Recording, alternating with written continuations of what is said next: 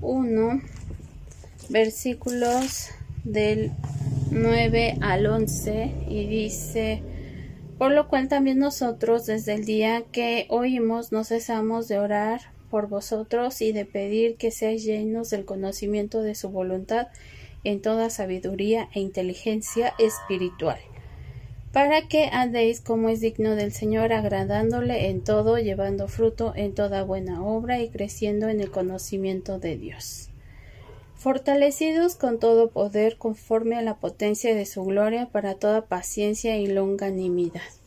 Y aquí esta palabrita de longanimidad fue la que personalmente me retó, me eh, hizo ir más allá. Primero, eh, cuando empieza Pablo a, hacer esta oración por los de Colosas, yo puedo ver un corazón súper eh, apasionado, súper determinado para bendecir a este, a este pueblo. Y pues si tú vas a versículos más atrás, habla de cómo estos, uh, estas personas, después de haber recibido las buenas noticias, haber nacido de nuevo, eh, su vida ha sido cambiada y en la, en la versión lenguaje actual dice cómo el espíritu el espíritu el espíritu santo hace que ellos amen a los demás. Y entonces el ver esta reacción, el ver este fruto, ese es el deseo y ese es el anhelo de Dios para nuestras vidas, que podamos amar a los demás. Ahí no dice que ellos aman a todos los que han sido nacidos de nuevo, a todos los que han recibido a Cristo, dice que aman a los demás, es decir, que aman a su prójimo, aunque no hayan conocido a Cristo, lo, los aman y los sirven. Y quisiera eh, leerte nada más lo que dice longanimidad de la Real Academia Española, que significa grandeza, constancia de ánimo en las adversidades y tiene como sinónimos benignidad, clemencia y generosidad. Por lo tanto, eh, está muy relacionada con los frutos del Espíritu Santo.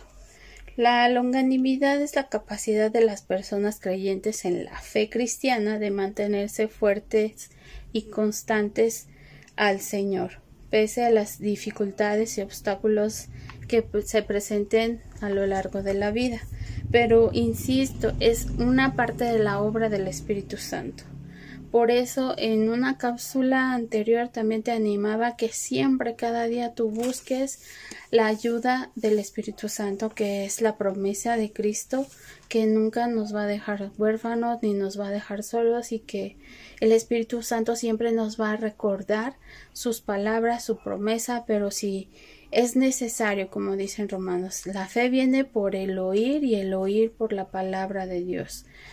Si no oímos la palabra de Dios, nuestra fe se va a quedar flaquita. Entonces, lo que no queremos es que sea flaca, sino que sea robusta, que sea una fe que nos ayude a caminar siempre confiados de, que Dios está con nosotros, con esa característica de, de serle fiel a Dios a pesar de cualquier circunstancia.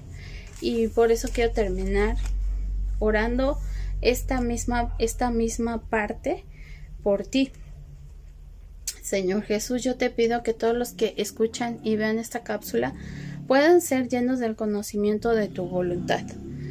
Por favor, ayuda a cada uno a caminar como es digno de ti, en el trabajo, en la escuela, en el hogar, cada minuto de todos los días de su vida, que puedan agradarte completamente con cada palabra y acción. Capacita a cada uno para ser productivos y tener buenas obras.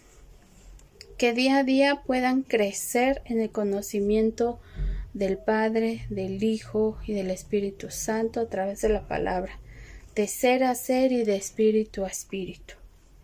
Llénales con tu poder sobrenatural para permanecer en fe, con gozo, aun cuando las circunstancias de la vida sean complicadas. porque sabemos que para ti no hay nada imposible. Y para los que aman a Dios, todas las cosas ayudan para bien.